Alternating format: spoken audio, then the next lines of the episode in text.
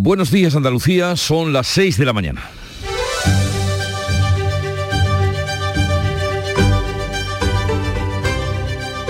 Despierta tu mente, descubre la realidad. En Canal Sur Radio, La mañana de Andalucía con Jesús Vigorra. Dentro de media hora más o menos, a las seis y media está anunciado el lanzamiento del cohete Miura 1 desde las instalaciones del Centro de Experimentación del Arenosillo en la localidad onubense de Moguer. Es el primer cohete desarrollado íntegramente por una empresa española.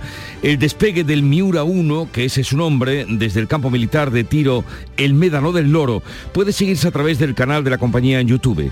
Si todo sale bien, la aeronave volará 12 minutos y cargará con 100 kilos de material, ascendiendo a una altura máxima de 150 kilómetros. El Miura 1 es el primer cohete privado europeo que se lanza al espacio y servirá para poner en órbita pequeños satélites. Además, ha sido diseñado para llevar esa carga al espacio y devolverla a la Tierra de forma segura.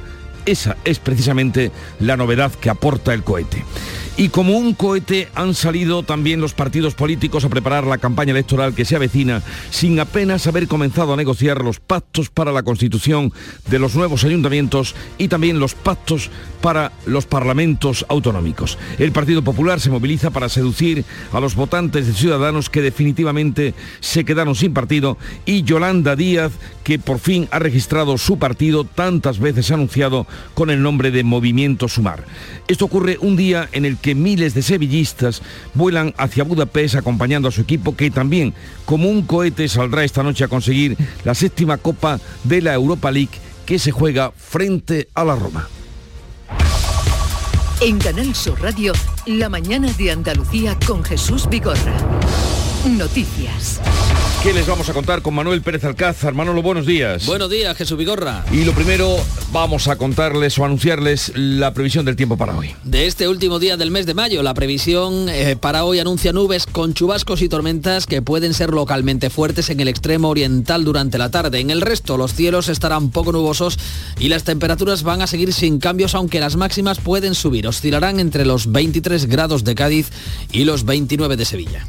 Y el adelanto de las elecciones generales ralentiza los pactos para la conformación de los ayuntamientos y de los gobiernos autonómicos. El presidente de la Junta, Juanma Moreno, apuesta por hablar con todas las formaciones y huye de las prisas en la negociación. Primero, no hay ningún tipo de prisa en, la- en el diálogo con el resto de fuerzas políticas, incluida Vox. Hay un margen de tiempo más que suficiente.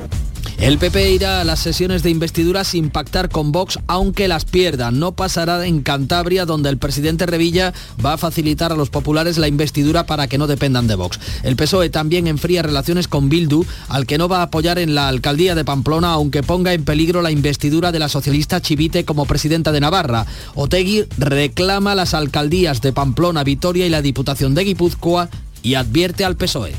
El valor del voto antifascista de Euskal Herria Bildu también será decisivo en las elecciones generales.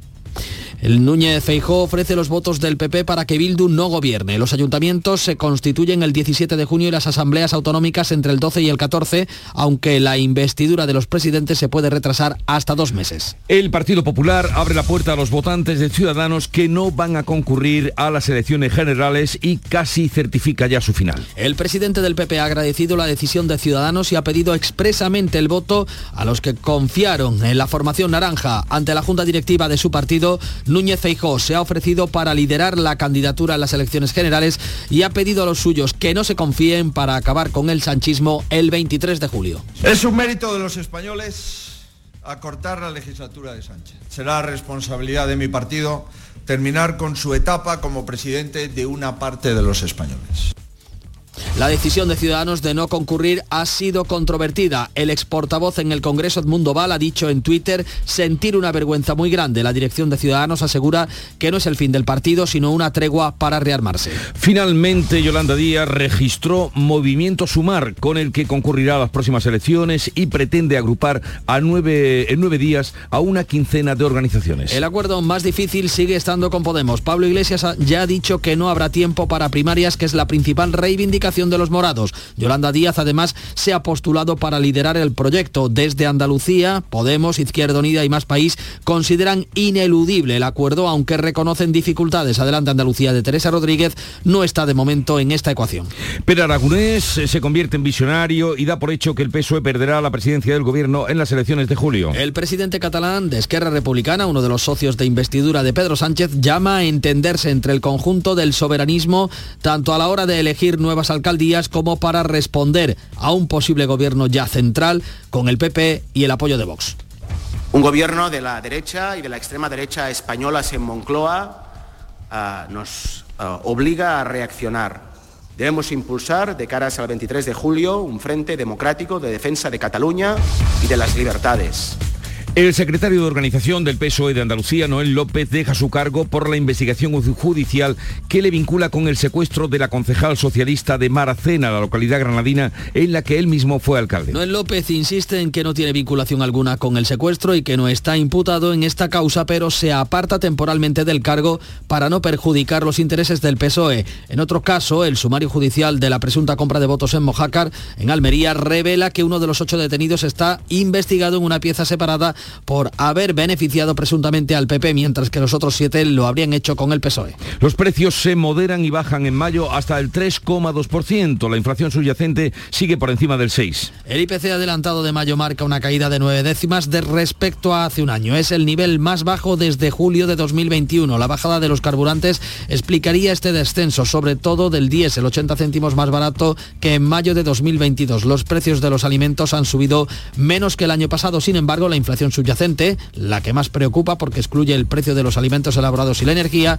está en el 6,1%. A las seis y media de esta mañana está previsto el lanzamiento del Miura 1, el primer cohete español desde el centro del Arenosillo, en la localidad, localidad onubense de Moguer. El Miura 1 es el primer cohete desarrollado íntegramente por una empresa española, la alicantina PLD Space, y va a despegar desde el campo militar de tiro el Médano del Loro. Si todo sale bien, la aeronave volará durante 12 minutos y cargará con unos 100 kilos de material, ascendiendo a una altura máxima de 153 kilómetros. Las condiciones atmosféricas hoy son favorables para el lanzamiento tras los retrasos de las últimas semanas. Comienzan los actos del Día de las Fuerzas Armadas, cuyo desfile se va a celebrar este año en Granada, será el próximo sábado. Esta mañana se inaugura en el Paseo del Salón de Granada la exposición de material militar con la que el Ejército de Tierra, la Armada, el Ejército del Aire y también la Unidad Militar de Emergencias exponen los tanques Leopard, como los que se utilizan en Ucrania, o los Centauros. Además, 11 unidades navales se dan cita en el puerto de Motril hoy y mañana en unas jornadas de puertas abiertas. La Comisión Europea está dispuesta a distribuir 250 millones de euros para apoyar a los agricultores y ganaderos afectados por la sequía. El dinero procede de la Reserva Agrícola y de Crisis. Se va a destinar a apoyar a los agricultores y ganaderos más afectados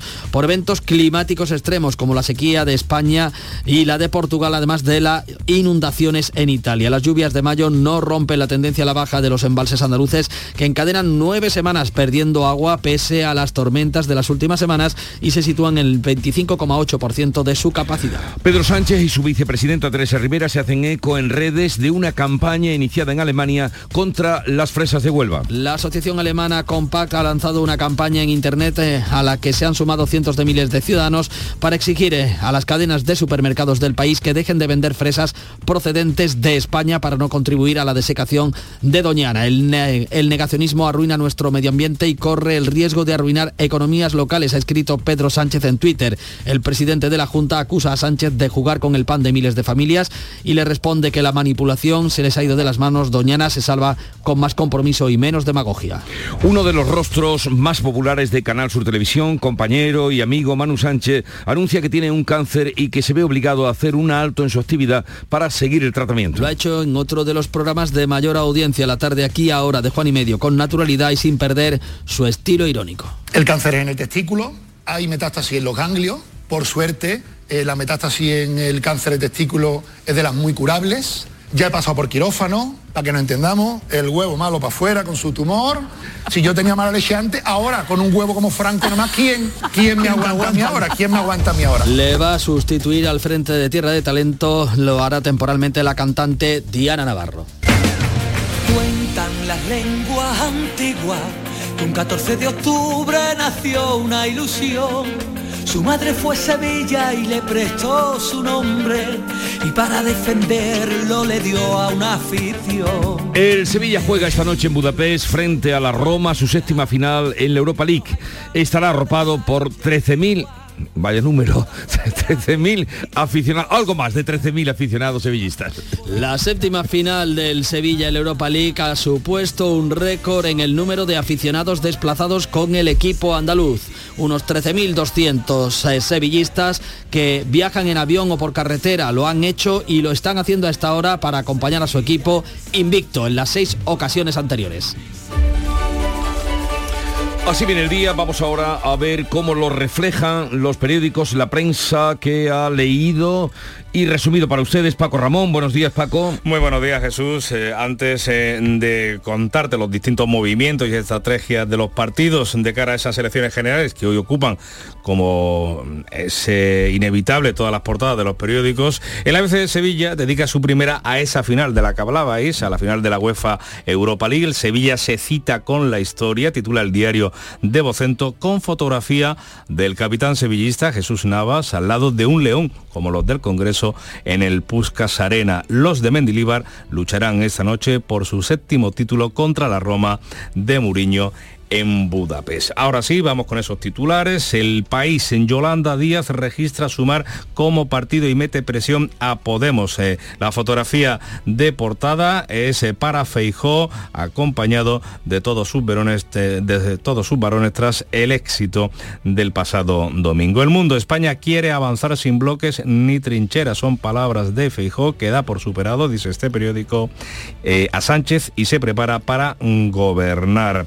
En la razón, pacto Feijó y Varones, si gana irá a una investidura sin Vox y Sánchez diseña una campaña a cara de perro contra el Partido Popular. Ya en la prensa editada en Andalucía, hoteles y bares llenos por el desembarco de las Fuerzas Armadas en la provincia granadina, el diario Sur, Ciudadanos renuncia a presentarse a las generales y certifica su final de ciclo. El gobierno declarará los verdiales patrimonio inmaterial de la cultura. Es otra noticia destacada en el diario malagueño. En el diario Sevilla, conjurados para alzar la séptima. En el Córdoba, el voto de Vox decidirá el futuro de gobierno de la Diputación cordobesa. Y en el diario Sur, el sicario asesinó a un inocente. Se trata de un joven que fue tiroteado en octubre a sangre fría por un miembro del clan del Tallena.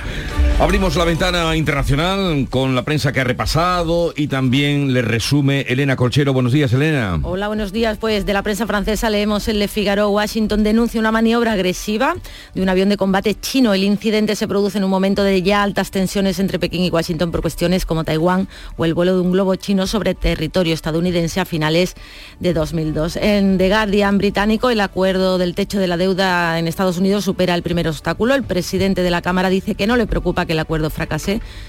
Eh, y terminamos esto por ahora con el mesallero italiano que titula Impuestos y pensiones, el gobierno ayuda a los de bajos ingresos, Meloni Dice, ampliamos el primer tramo del IRPEF, incentivos a la contratación estable para mujeres y jóvenes y deportes. Hoy se juega mucho el Sevilla allí.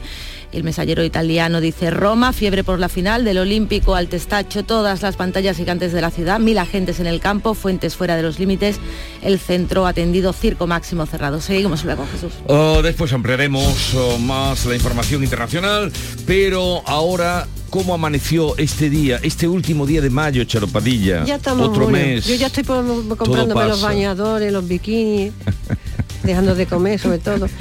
Eh, miércoles. Miércoles, sí. Eh, eh, todo por lo negro, primero por, lo negro. Primero por lo negro, hemos estado con José María, que es de Málaga, transporta abono líquido, iba hacia Mengíbar.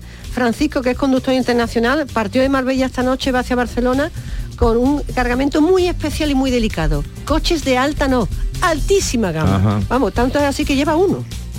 Imagínate lo que cuesta. Imagínate entre algodones. Vamos, no quiero ni pensar esto, cómo va por el camino, vamos, ni un bache. Eso le pasa algo. Y con José Antonio, que eh, transporta paqueterías, alimentación, y con María José, que parte de, desde Algeciras, con contenedores marítimos, lleva maíz congelado que viene de Sudamérica y va hacia Valverde de Leganés en Badajoz. Fíjate el movimiento de, que hay por las carreteras de Andalucía y de España. Y hoy, Día Mundial sin Tabaco, merece la pena que escuchéis el programa en la APP porque los consejos que han dado los transportistas que han dejado de fumar merece la pena. ¿eh? Sus experiencias es... Eh, digna de escuchar. Ya, pues ahí lo pueden recuperar y volver a, oír. Y vamos ahora, gracias Charo, vamos ahora a lo que la agenda de este día 31 de mayo nos trae Jorge González. ¿Qué tal Jesús? Muy buenos días. Una agenda que viene bastante cargadita. El Pleno del Parlamento Andaluz va a aprobar hoy la ley de la función pública de Andalucía que va a sustituir a la actual que data de 1985 y que va a recoger las funciones que corresponden a los diferentes tipos de empleados públicos, además de establecer el sistema de selección de los mismos.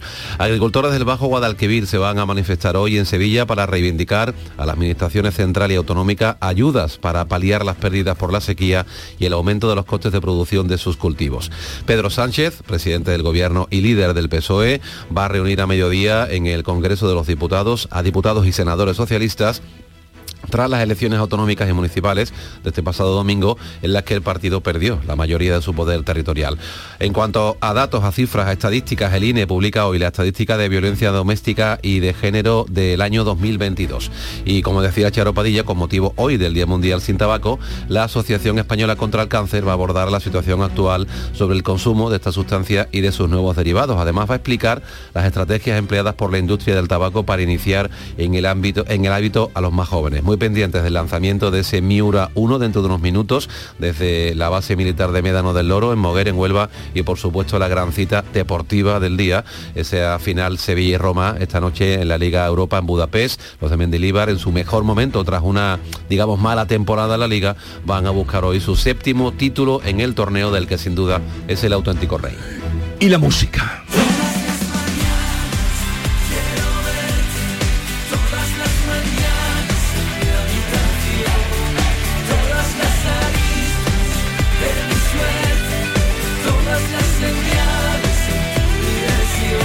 Todas las mañanas, canta Hugo Salazar, todas las mañanas estamos aquí, nos llega la música de Canal Fiesta Radio, la emisora hermana musical del grupo de emisoras Canal Sur.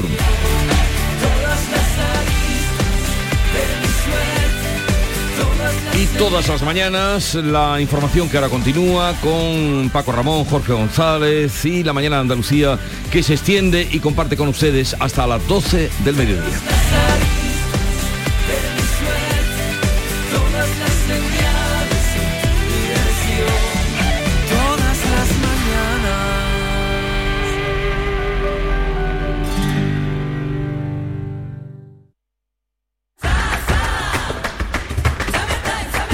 Ya está aquí el verano, con sus playas infinitas, sus pueblos blancos y todo el tiempo del mundo para ti. Tiempo para hacer lo que tú quieras o no hacer nada de nada. Es tiempo de verano. Date una alegría. Ven Andalucía. Campaña financiada con fondos FEDER, Junta de Andalucía. Precios locos, locos en Rapimueble. Apilable de salón 169 euros. Dormitorio de matrimonio solo 299 euros. No esperes a que lo cuenten. Y paga en 12 meses sin intereses. Rapimueble, el número uno en precios y calidad. Más de 200 tiendas en toda España y en rapimueble.com. En Canal Sur Radio, la mañana de Andalucía con Jesús Bigorra. Noticias.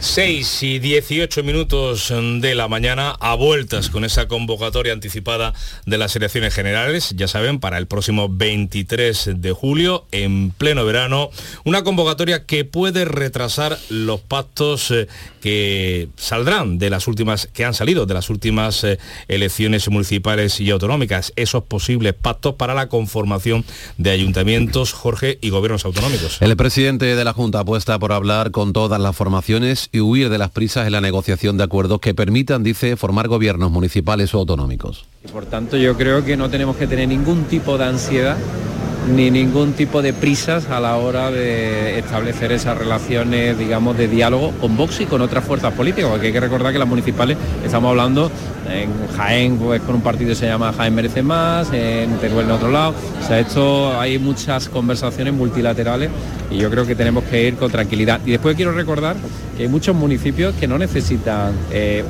digamos, un pacto de legislatura. Fuentes del Partido Popular no descartan ir a sesiones de investidura sin el apoyo de Vox, aunque las pierdan. No pasará en Cantabria, donde el presidente Emiliano Revilla facilitará al PP la investidura para que no dependa de Vox.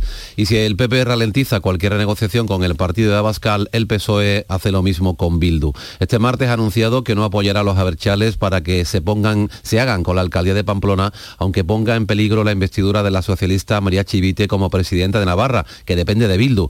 Arnaldo Otegui reclama las alcaldías de Pamplona, Vitoria y la Diputación de Guipúzcoa y advierte al PSOE de cara a los pactos tras las elecciones generales. El valor del voto antifascista de Euskal Herria Bildu también será decisivo en las elecciones generales. El presidente del PP, Alberto Núñez Feijóo, por su parte, ha ofrecido los votos del PP allí donde sean útiles para que Bildu no gobierne. Pongo desde ya los votos de mi partido al servicio del constitucionalismo para retirar a Bildu cualquier posibilidad de gobierno. Los ayuntamientos se constituyen el 17 de junio y las asambleas autonómicas entre el 12 y el 14, aunque los debates de investidura de los presidentes autonómicos se pueden retrasar hasta dos meses después de las elecciones generales de julio. Pues sobre los pactos, eh, por ejemplo, una capital andaluza como es Jaén, la formación local Jaén merece paz, eh, Jerece más. Eh, merece más, es la llave de gobierno de esa única capital andaluza que no se garantiza por el momento el Partido Popular. Ahora analiza las posibilidades antes de decidir si da su apoyo a los populares o al Partido Socialista, que fue la fuerza más votada, tras quedar ambos empatados, eso sí, a 11 concejales. En Declaraciones a Canal Sur Radio, en estos micrófonos, Manuel Carlos Vallejo plantea sus exigencias. Intentar reclamar la deuda histórica, por llamarlo de alguna manera, a toda la, administración. Es decir, nuestras infraestructuras no son las mismas infraestructuras que tienen las otras provincias, nuestros trenes no son los mismos trenes que tienen las otras provincias, seguimos perdiendo población, si seguimos perdiendo población es porque tenemos una alta tasa de desempleo, nuestros niveles de renta no son los de las otras provincias, nuestra población está envejecida, el alcalde de la línea, Juan Franco, seguimos hablando de pactos, uno de los más votados de España, se ha mostrado preocupado por la repercusión que pueda tener ese adelanto de las elecciones generales en las negociaciones para alcanzar un acuerdo, dicho, sobre las relaciones con Gibraltar tras el Brexit. Estoy preocupado porque de ayer se parecía que las elecciones iban a hacer en noviembre y que el gobierno de España estaba muy interesado en cerrar un acuerdo Gibrexit. Ahora me encuentro que convocan elecciones. ¿Qué pasa si entran fuerzas políticas que van de verde y no son Izquierda Unida en gobierno o como apoyo en un próximo... Hostia, pues, qué pasa. Pues en Córdoba, quien no va a necesitar de ningún pacto va a ser el alcalde de San Sebastián de los, de los Ballesteros. No es que tenga mayoría absoluta, es que no tendrá ni oposición. Pues Francisco Javier Maestre ha conseguido todos los concejales, los siete de este municipio de la Campiña Sur. Sabíamos que podíamos tener muy, muy buen resultado, pero vamos, porque veníamos haciendo una muy buena gestión, pero como para obtener el resultado que hemos tenido, de obtener todos los concejales, mm, la verdad que no, que no lo esperábamos dejamos a un lado este, este muestreo de algunas de las consecuencias de los pactos en distintos puntos y localidades de Andalucía para volver a la política nacional, contarles que finalmente Ciudadanos no se va a presentar a las elecciones generales del próximo 23 de julio. Una decisión controvertida en el seno del Comité Nacional del Partido que cuenta con el rechazo de líderes destacados como el ex portavoz en el Congreso Edmundo Val, que ha dicho en su cuenta de Twitter sentir una vergüenza muy grande con la decisión de su partido.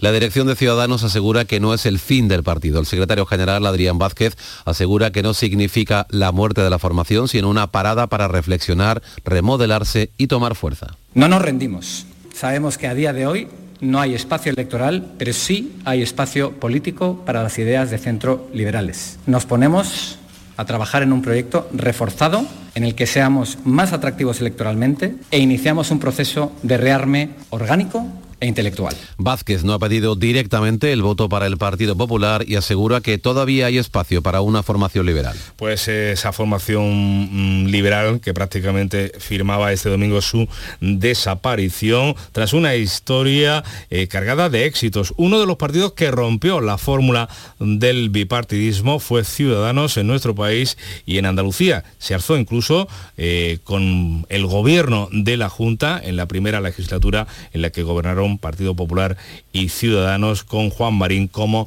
vicepresidente. Jorge Dallas. Fundado en 2006 en Barcelona con la intención de ocupar el espacio del centro izquierda no nacionalista, Ciudadanos tuvo como primer presidente a Albert Rivera con solo 26 años. En 2018 consiguen 21 escaños en Andalucía, decisivos para apoyar el primer gobierno de Juanma Moreno. En las generales de 2019 obtienen su máximo de 57 escaños. El veto de Albert Rivera al PSOE para formar gobierno castigó al líder que tras caer hasta los 10 escaños en la repetición de elecciones presentó su dimisión. Porque todavía hay muchos españoles que necesitan votar liberal y centro y porque creo que precisamente por responsabilidad debo dimitir de ese cargo. El liderazgo de Inés Arrimadas ha sido cuestionado al no evitar los malos resultados. Tampoco los ha detenido la reciente refundación del partido. Pues seguimos hablando de formaciones eh, políticas estas horas, eh, ahora que nacen. Yolanda Díaz ha registrado su movimiento, Movimiento Sumar, con el que piensa concurrir a las próximas elecciones generales. Es un partido instrumental solo para estos comicios, dice, con el que pretende agrupar en tan solo nueve días a una quincena de organizaciones. El acuerdo más difícil sigue estando con Podemos. Pablo Iglesias ya ha dicho que no habrá tiempo para primarias, principal reivindicación de los morados. Yolanda Díaz, además, además se ha postulado para liderar el proyecto. Desde Andalucía, la secretaria general de Podemos entiende que están obligados al acuerdo tras el varapalo de las pasadas municipales. Martina Velarde. Creo que se ha perdido la elección. Por los balances que hacemos, hemos perdido la primera mitad, digamos, del partido, pero tenemos claro que vamos a disputar esa segunda eh, mitad para hacer lo que, lo que mejor sabemos hacer, que lo hemos hecho otras veces, que es remontar. Izquierda Unida también busca el consenso, pero recuerda que Sumar se presenta con Yolanda Díaz, con o sin Podemos. Tony Valero, coordinador general. Eso no pone en riesgo ni pone en cuestión eh, la decisión ya tomada por Yolanda de presentarse a las próximas elecciones generales, ni mucho menos eh, qué es lo que quizá ha acelerado y ha cortado los tiempos. Pues evidentemente el adelanto electoral. Las relaciones con más países son menos complicadas, pide que Sumar se aleje del ruido mediático. Adelante Andalucía, de Teresa Rodríguez, no está, al menos de momento, en esta ecuación. Y el Partido Socialista ha sacado a Susana Díaz de la Diputación Permanente del Senado. Pierde, pierde, por tanto, sus atribuciones, que incluyen sueldo y fuero. Sí cobrará la cesantía como los demás senadores y diputados que pierden su escaño al disolverse las Cortes Generales. Y seguimos hablando del PSOE andaluz porque su secretario de organización y número 3 del partido, Noel López, se aparta temporalmente de su cargo tras ser investigado por su posible implicación en el secuestro de una concejal socialista de Maracena, en la localidad granadina, por cierto, donde López fue alcalde. El secretario general de los socialistas andaluces, Juan Espadas, ha recibido la renuncia y la ha dado a conocer por medio de una nota pública. Noel López insiste en que no tiene vinculación alguna con el secuestro y que no está imputado en esta causa, pero se aparta para no perjudicar los intereses del PSOE. El juzgado que investiga el caso ha levantado la causa al Tribunal Superior de Justicia de Andalucía por encontrar indicios de que el propio Noel López, que está forado por ser parlamentario, la alcaldesa Berta Linares y el concejal de urbanismo de Maracena, Antonio García, podían estar implicados en el secuestro. 6 y 28 minutos. La mañana de Andalucía. Hace 150 años, Buda y Pest, separadas por el Danubio, se unieron en una sola. La capital de Hungría es hoy una de las ciudades más bellas de Europa. Y en Budapest, el Sevilla busca su séptima UEFA Europa League ante la Roma de Mourinho.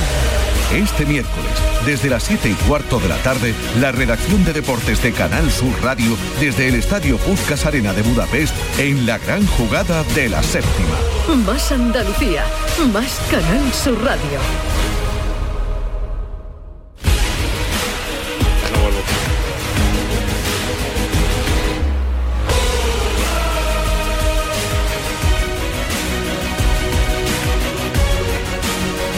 Pues estamos en, eh, la víspera, en las horas eh, previas al partido, a la séptima final de la Europa League del Sevilla. Jesús Márquez, cuéntanos, buenos días. ¿Qué tal? Buenos días. Sevilla y Roma se miden este miércoles a las 9 de la noche en la final de la Liga Europa en Budapest. En la capital de Hungría se encuentra la reacción de deportes de Canal Sur Radio. El equipo de Nervión busca su séptimo entorchado frente al conjunto italiano que de nuevo de la mano de Mourinho espera repetir título, aunque en esta ocasión en la Liga Europa. El año pasado se hacía con la Conference League. Deportivo, Teles será la principal novedad en el 11 en el puesto de Acuña. Los sevillistas tendrán más de 13.000 aficionados animando en la grada, mientras que en el conjunto romano se espera que en torno a 15.000 tifosis animen a los de Mourinho. En el capítulo por la permanencia, el Almería va a pagar el coste de los autobuses que se desplacen al campo del Español el próximo domingo buscando la permanencia. Podría conseguir la cautelar el delantero Luis Suárez y por tanto se está intentando que juegue. El que se va a jugar en el Cádiz va a ser Escalante, que terminó con molestia frente al Celta que en principio parece que podría estar. Estamos también pendientes del estado de salud del portero del Paris Saint Germain, Sergio Rico. No ha experimentado cambios significativos en su estado, que es calificado por los médicos como estable dentro de la gravedad. Y por último, el Costa del Sol Málaga de balonmano juega hoy frente al balonmano Elche y busca la oportunidad de ser campeones campeonas de la Liga de las Guerreras por primera vez si ganan el tercer partido frente al conjunto ilicitano. Acaban de dar las seis y media de la mañana, sintonizan Canal Sur Radio. La mañana de Andalucía con Jesús Vigorra. Y a esta hora, como es costumbre, repasamos en titulares las noticias más destacadas que les estamos contando con Jorge González.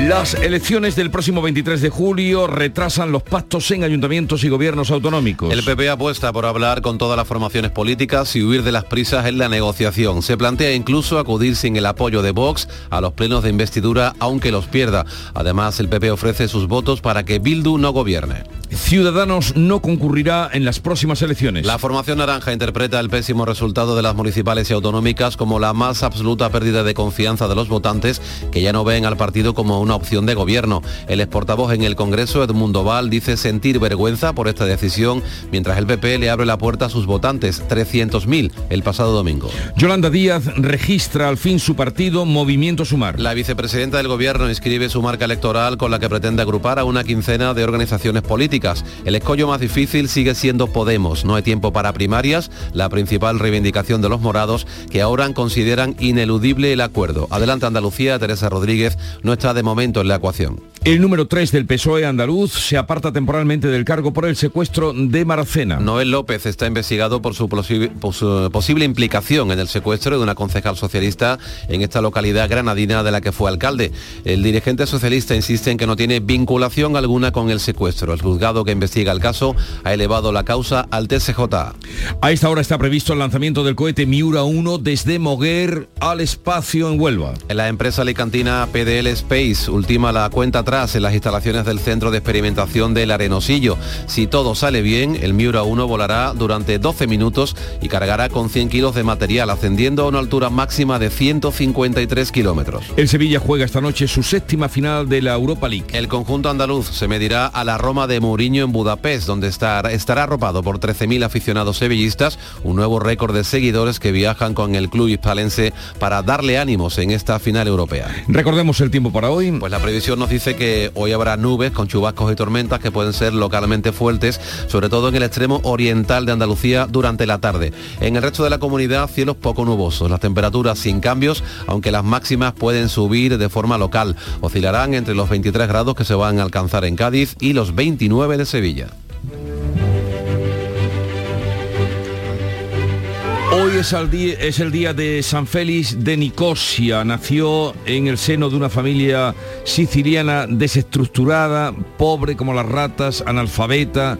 El hombre quería entrar en el convento eh, pero por pobre y porque no sabía ni leer ni escribir, no lo dejaban allí, iba al convento, quiero entrar, no, sí, no, no, sí, pero empezó a pedir limosna y entonces su entrega a pedir durante muchos años limosna y a llevarla al convento, claro, que traes hermano, hermano traigo, que traes hermano, entonces entró en el convento. Pero al principio, 10 años allí no lo dejaban. Así se consagró.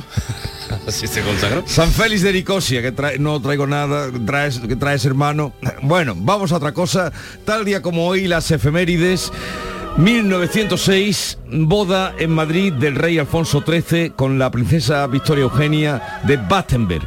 El anarquista Mateo Morral, que por cierto era de la comarca de los Pedroches, o qué gente hay allí más, más recia, arrojó una bomba al paso de la comitiva real en la calle Mayor que no alcanzó a los reyes pero que causó un desastre tremendo, murieron 30 personas, caballos allí destripados eh, por efecto de la bomba, tal día como hoy, 1906. Luego hay unas sevillanas que inmortalizaron el hecho, unas sevillanas, cuando no había tantas sevillanas en el mundo, estas se cantaban, dedicadas a la boda de Alfonso XIII.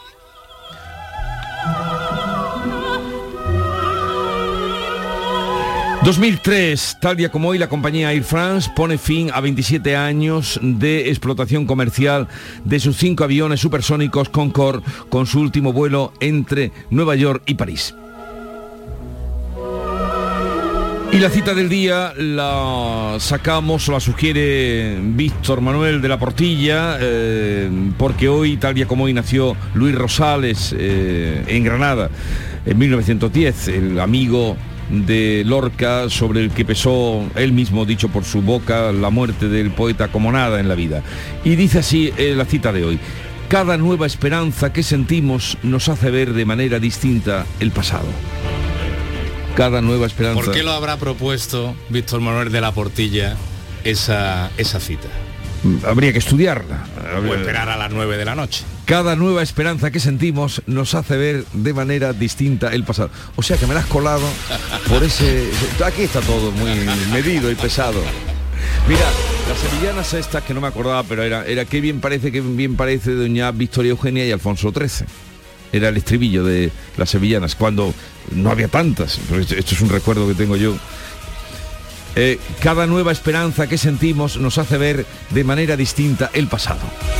Y ahora vamos con eh, la segunda entrega de la lectura de prensa que ha hecho Paco Ramón. Paco, adelante. Pues comenzamos por los eh, diarios eh, de tirada nacional, ahora centrados en las cuestiones políticas. El diario ABC que da cuenta de esos 300.000 votos que obtuvo Ciudadanos el pasado domingo y que ahora quedarán huérfanos para las próximas elecciones generales a no concurrir a ellas la formación naranja. En el país, en Yolanda Díaz registra sumar como partido y mete presión a Podemos.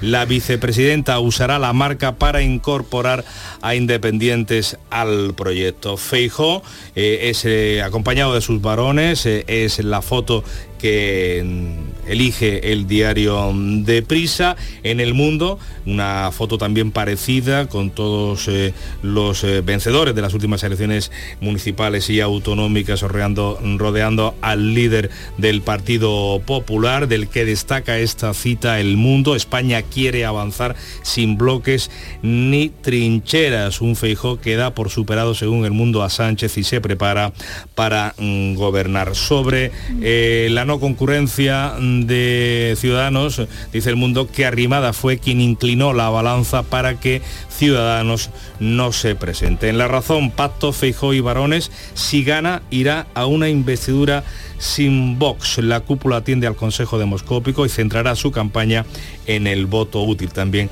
la misma fotografía que hemos visto en el mundo y en el país. Sánchez diseña una campaña, dice la razón, a cara de perro contra el Partido Popular. El PSOE asume que sus propuestas no movilizan a su electorado. Ya en la prensa editada en Andalucía, comenzamos por el diario Ideal, hoteles y bares llenos por el desembarco de las Fuerzas Armadas en la provincia. Hoy arrancan precisamente los actos con una exhibición en la Plaza de Toros de la capital granadina y la visita a los buques en el puerto de Motril. En el diario Sur, el gobierno declarará los verdiales patrimonio inmaterial de la cultura y el metro ofrecerá a partir de septiembre un tren cada cinco minutos. En el diario de Sevilla, conjurados para alzar la séptima Europa League, es el titular eh, destacado con una fotografía y Ciudadanos se borra del mapa, es el, titular elegido por los periódicos de Yolí para eh, destacar la no asistencia o la no presencia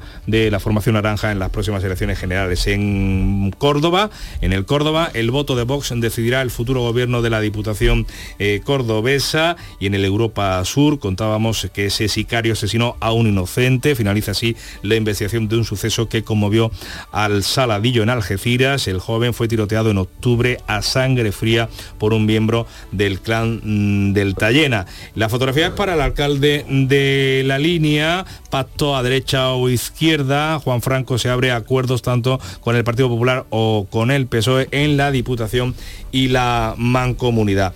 Y cerramos también con la prensa económica, con el diario Expansión, aunque hay antes una noticia destacada en el Confidencial, porque Calviño, dice este digital, renuncia a ir en las listas del PSOE y Sánchez mantiene en el aire quién será su número en, los próximos comicios. Calviño, la actual vicepresidenta económica, renunciaría, según el Confidencial, a ir en las listas del PSOE. Decíamos que Expansión hace una interpretación económica de los resultados del 28M, dice que revoluciona el mapa fiscal autonómico. La victoria del PP en buena parte de los comicios autonómicos anticipa la extensión de su modelo a nuevos territorios con la puesta en marcha de recortes en el IRPF o bonificaciones en sucesiones y donaciones. Y vamos ahora a la prensa internacional que ha repasado y nos trae ahora Elena Colchero. Ver, ¿qué has encontrado? Buenos días de nuevo Jesús. Pues la prensa alemana destaca el zumbido de los drones llega a Moscú por primera vez desde el comienzo de la guerra de Ucrania, Moscú se ha convertido en el objetivo de un gran ataque con aviones no tripulados. El liderazgo ruso está tratando de difundir la calma. Kiev toma distancia, pero advierte de nuevos ataques. Corriere de la Sera, los drones perforan el cielo de Moscú. Putin dice, quieren aterrorizarnos, nos fortaleceremos. Estados Unidos dice, depende de Rusia evitar catástrofes. En la República, los drones ucranianos de Zoom atacan el corazón de Rusia, así se está dando la vuelta a la guerra. Y en Estados Unidos, el Washington Post, el acuerdo del techo de la deuda supera el primer obstáculo. Y sobre la guerra en Ucrania, el Kremlin culpa a Kiev por los ataques con aviones no tripulados. En la prensa británica, el Times, pues en el Times leemos zonas con un punto de recarga público por cada 85 coches eléctricos. La infraestructura cruje bajo demanda. Y en el China Daily, el creciente número de bicicletas eléctricas compartidas es motivo de preocupación en Guangzhou. No hay dónde aparcarlas y apenas se puede circular por las calles. Los chinos, Jesús, que son muchos. Muchísimo. Ah, problema aparcamiento de bicicletas. Fíjate. Eh, bien, continuamos 6.41 minutos de la mañana. Sigue la mañana de Andalucía en Canal Sur Radio. La mañana de Andalucía. No sé tú, pero yo este verano voy a hacer una ruta de piscinas municipales. Pero, ¿cómo? ¿De piscinas? Sí, hombre. He creado la primera ruta de piscinas municipales por España, analizando la profundidad, las horas de luz o la calidad de los chiringuitos, ya sabes. Eh, sí, sí, ya sé. Este viernes 2 de junio llega el bote especial con 130 millones de euros de euromillones para que tengas todo el tiempo del mundo para hacer lo que quieras. Como crear la primera ruta de piscinas municipales de España. Euromillones. Loterías te recuerda que juegues con responsabilidad y solo si eres mayor de edad. Cercanía. Las historias que pasan en nuestra tierra. Andalucía en profundidad. Actualidad. El cafelito de siempre. Así es la tarde de Canal Sur Radio con Mariló Maldonado. Tres horas para disfrutar de una radio emocionante. Andalucía, son las 3 de la tarde. La tarde de Canal Sur Radio con Mariló Maldonado. De lunes a viernes desde las 3 de la tarde. Más Andalucía. Más Canal Sur Radio. La mañana de Andalucía. 6 y 42 eh, minutos, eh, abrimos ahora la página judicial. Les contamos que el sumario de la presunta compra de votos en Mojácar, en la provincia de Almería, revela también que uno de los ocho detenidos está investigado en una pieza separada por beneficiar presuntamente al Partido Popular, mientras que los otros siete detenidos lo habrían hecho con el Partido Socialista.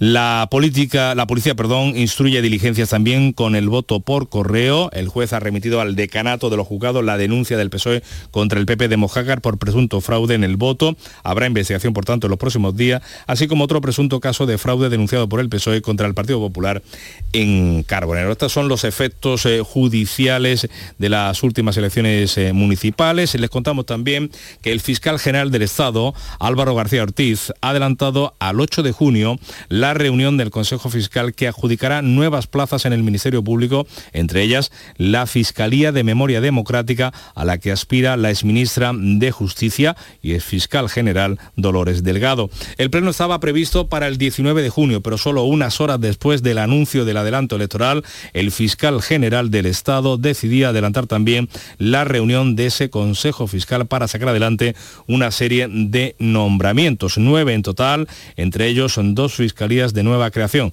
la citada de Derechos Humanos y Memoria Democrática, a la que aspira Dolores Delgado, y la de Delitos de Odio y Discriminación. Sobre este cambio de fechas, el fiscal Álvaro García Ortiz resta importancia y, y asegura que solo le mueve distanciar los nombramientos de la cita con las urnas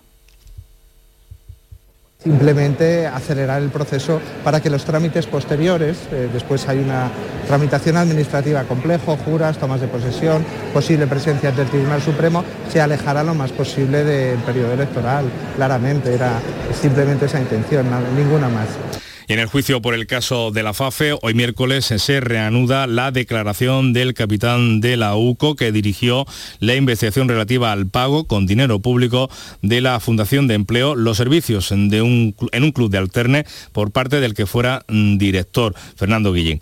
Eh, la Guardia Civil ratificó que Guillén perdón, simuló la devolución de los gastos en los burdeles. La otra acusada, la directora económica, la que fuera directora económica, Ana Valls, ha manifestado que se sintió abochornada por los pagos y que el exdirector, Fernando Villén, le llegó a decir en un primer momento que le habían sustraído la tarjeta de crédito de la fundación cuando gastó más de 14.000 euros en un burdel en una noche.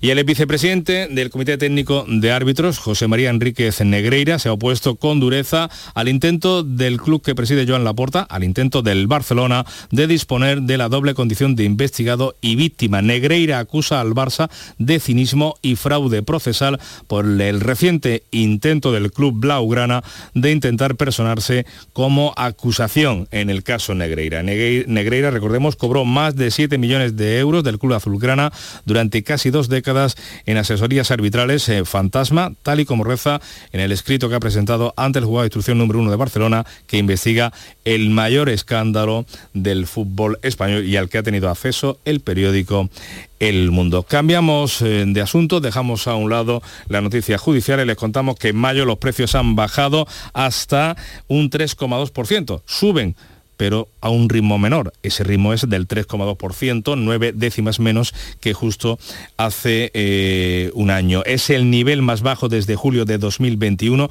Son datos del IPC que hemos conocido este martes. Mercedes Gutiérrez. La bajada del precio de los carburantes explicaría este descenso moderado del IPC, sobre todo del diésel. Hoy costaba 80 céntimos menos que hace un año. Los precios de los alimentos también han subido menos en relación al año pasado, algo que contribuye a la moderación de la inflación. Esto es lo que piensan los ciudadanos. Un 30% más o menos, un 25, un 30% ha bajado. A lo mejor con 20 euros puedo echar dos o tres días más los tomates están un poquito más baratos, pero mañana están más caros. Y si no te suben los tomates, te suben los pepinos. En la compra habitual no se nota absolutamente nada, al contrario. En los alimentos se nota menos porque los elaborados siguen con subidas por encima del 6%. La ministra de Asuntos Económicos, Nadia Calviño, hace una primera valoración. Los datos de inflación de mayo confirman la eficacia de las medidas del Gobierno, la moderación de los precios de los alimentos, la caída de los carburantes y posicionan a nuestro país como uno de los que tienen la inflación más baja de la Unión Europea.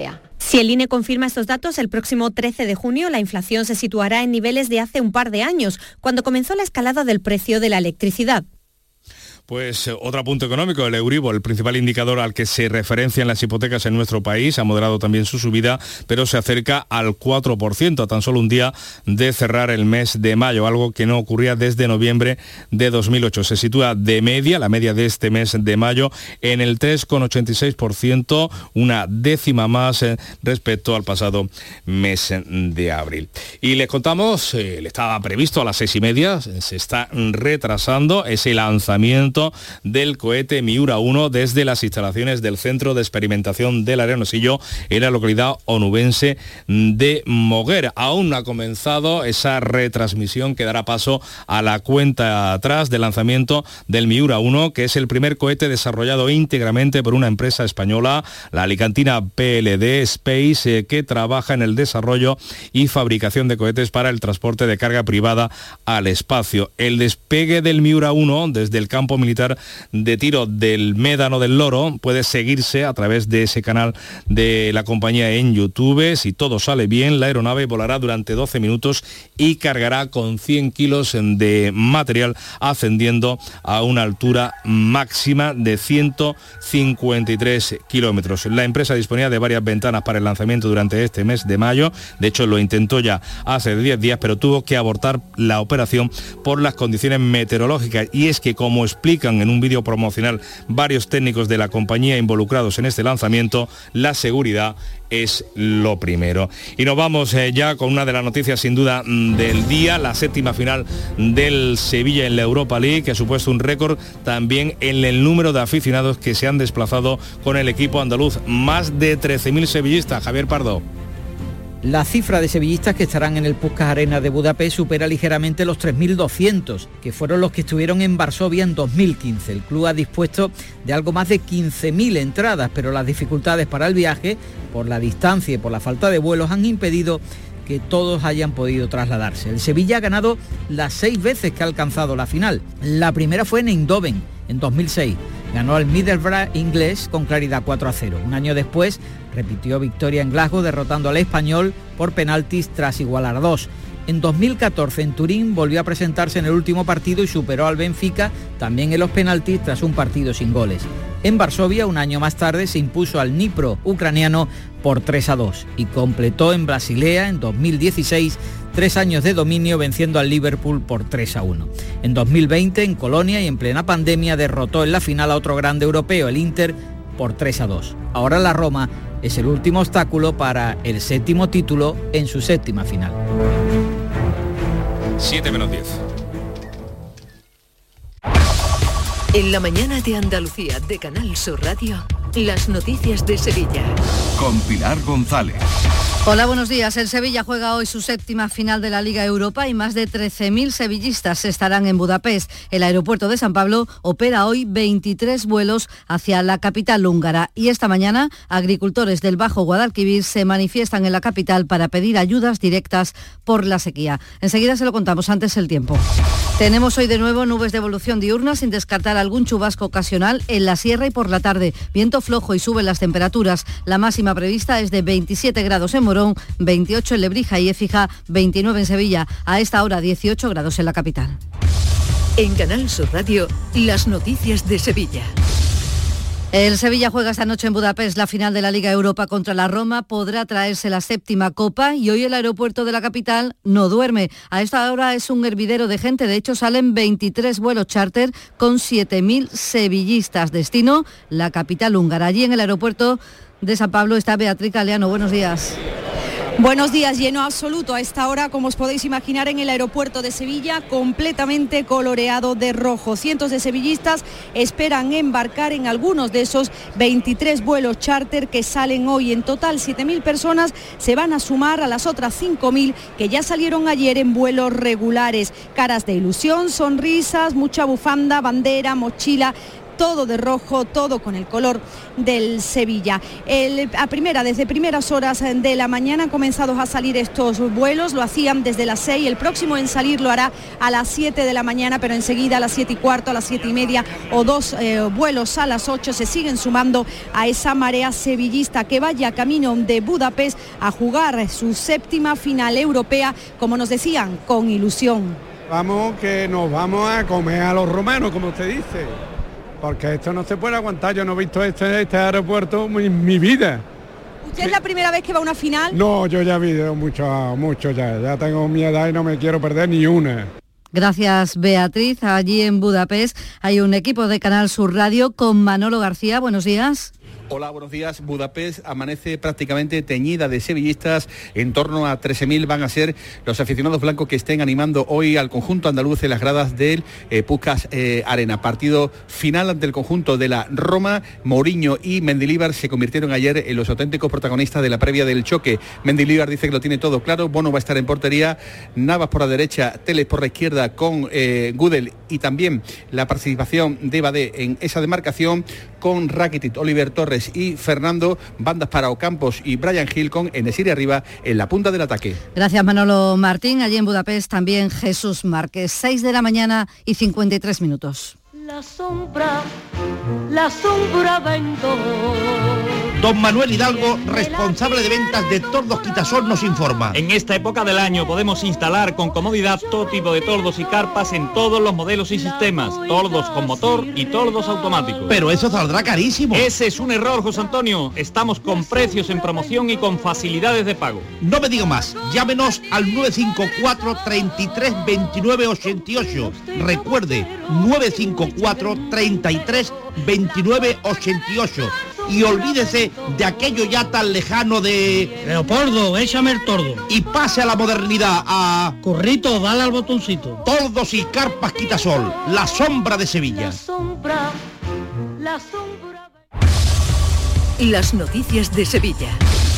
Canal Sur Radio. En la crónica política les contamos que el presidente de la Junta de Andalucía, Juanma Moreno, confirma que el próximo alcalde de Sevilla, José Luis Sanz, gobernará en solitario, sin Vox, como ya ha manifestado en varias ocasiones el alcalde electo. El PP tiene más representación que toda la izquierda junta, con lo cual, con la estructura de elección que tiene la, digamos, en el ámbito municipal, el alcalde de Sevilla, el popular José Luis Sanz, saldrá elegido sí o sí en la segunda ronda. ¿no?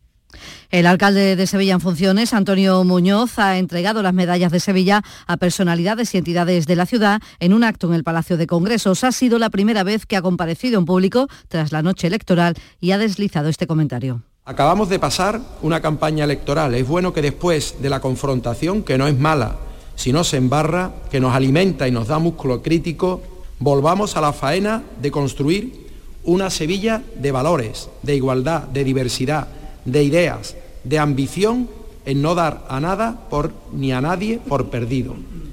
Los populares sevillanos han hecho balance de los resultados en la provincia. Su presidente Ricardo Sánchez considera que se ha roto la hegemonía socialista.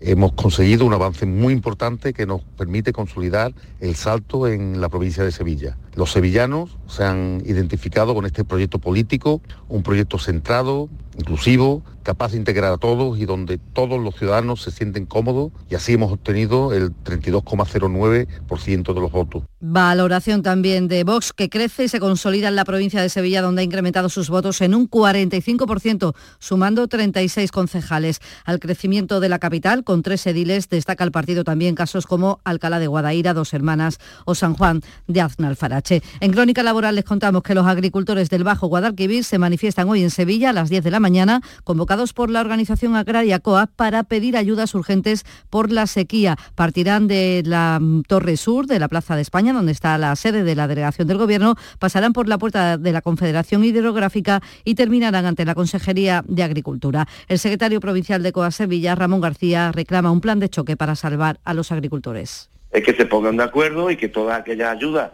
que se vayan a, dar, pues que estén bien, bien organizadas entre las dos administraciones y sobre todo que le den celeridad. El sector lo que necesita ya con urgencia es, es, es circulante económico. Trabajadores de la funeraria Mémora, que se encarga del tanatorio de la S30, estudian la convocatoria de una huelga por los despidos anunciados por la empresa. El responsable de Acción Sindical de Comisiones Obreras en Sevilla, Juan José Limones, considera que el servicio se va a ver afectado si se reduce la plantilla actual de 70 trabajadores. Pedimos, lógicamente, que se dimensione la plantilla lo suficiente como para dar lugar a la prestación del servicio tan esencial ¿verdad? Que, que prestan los compañeros y que no haya despidos, lógicamente. Y la plantilla del Hotel Alfonso XIII, formada por 184 personas, han iniciado también protestas para denunciar la situación precaria que atraviesan los trabajadores y las dificultades que tienen para la conciliación. Han presentado una propuesta de mejora a la empresa con 11 puntos que por ahora, según cuentan, no ha sido atendida. Eh, Desiree Parra es camarera de, las, de sala del Hotel Alfonso XIII y ha contado cómo trabajan. Nosotros para atender al personal, que es un patio grandísimo en los desayunos, es que prácticamente somos cuatro o cinco. Las camareras de piso que están teniendo que hacer habitaciones de 150 metros en los mismos 20 minutos que cualquier hotel que tenga habitaciones de 20. En materia de salud les contamos que 30 personas han fallecido por COVID en las últimas dos semanas, aunque el número de hospitalizados se ha reducido a la mitad. En 15 días se han registrado 167 ingresos, ahora quedan 49 personas hospitalizadas. Y las redes sociales se han llenado de mensajes de apoyo al humorista de dos hermanas y presentador de Tierra de Talentos de Canal Sur Televisión, Manu Sánchez, que ha revelado en el programa de Juan y Medio que padece cáncer testicular. Ya le han operado y ha comenzado su tratamiento de quimioterapia. Confiesa el temor que le produce esta situación, aunque lo vive de esta manera. Cuando uno coge un vuelo Madrid-Nueva York, cuando va por mitad del agua, por mucho que no te dé miedo volar, dice, ¿y si ahora para un motor? ¿Y si ahora falla? ¿Y si veo un mito por el ala? Al final hay momentos en los que es inevitable tener miedo, que si tengo miedo un montón, pero es que tengo un montón de cosas mucho más fuertes que el miedo, que se están comiendo el miedo con patata. En sucesos, una niña de 10 años ha sido atropellada en la capital cuando cruzaba por un paso de peatones con sus padres y su hermana de 6 años. Está herida leve y el conductor de 51 años duplicaba la tasa de alcohol. No tiene carnet porque no ha superado un curso de reeducación vial que tenía que haber hecho. Y es que es reincidente. Le han retirado el carnet hasta tres veces. Les contamos también que hoy llega la primera hermandad del Rocío. La castrense entrará a las 8 de la tarde por la avenida Juan Pablo II. Ya mañana jueves llegarán Sevilla, Triana, Macarena, Cerro y Sevilla Sur. Todas ellas cruzan este miércoles el quema. Les contamos también que se retrasa la recuperación del servicio de tren Sevilla-Málaga. La falta de un material para las obras obliga a DIF a prolongar las obras del tramo entre Aral y Fuente de Piedra hasta finales de julio. Y el Museo Arqueológico de Sevilla ha terminado el traslado de sus fondos para que puedan comenzar las obras de remodelación integral. Las últimas en ser trasladadas han sido grandes esculturas, Venus, Mercurio y Diana. Están todas ahora en el centro logístico de San José de la Rinconada. Un traslado que ha durado tres años, como cuenta el consejero de Cultura Arturo Bernal. Ha sido en definitiva una aventura digna de un documental de estos que podemos ver en cualquier plataforma. Atrás quedan más de 70.000 horas de trabajo, 3.200.000 euros de, inversión y casi un centenar de, profesionales que han trabajado implicados. A esta hora 18 grados en Sevilla, 15 en Utrera.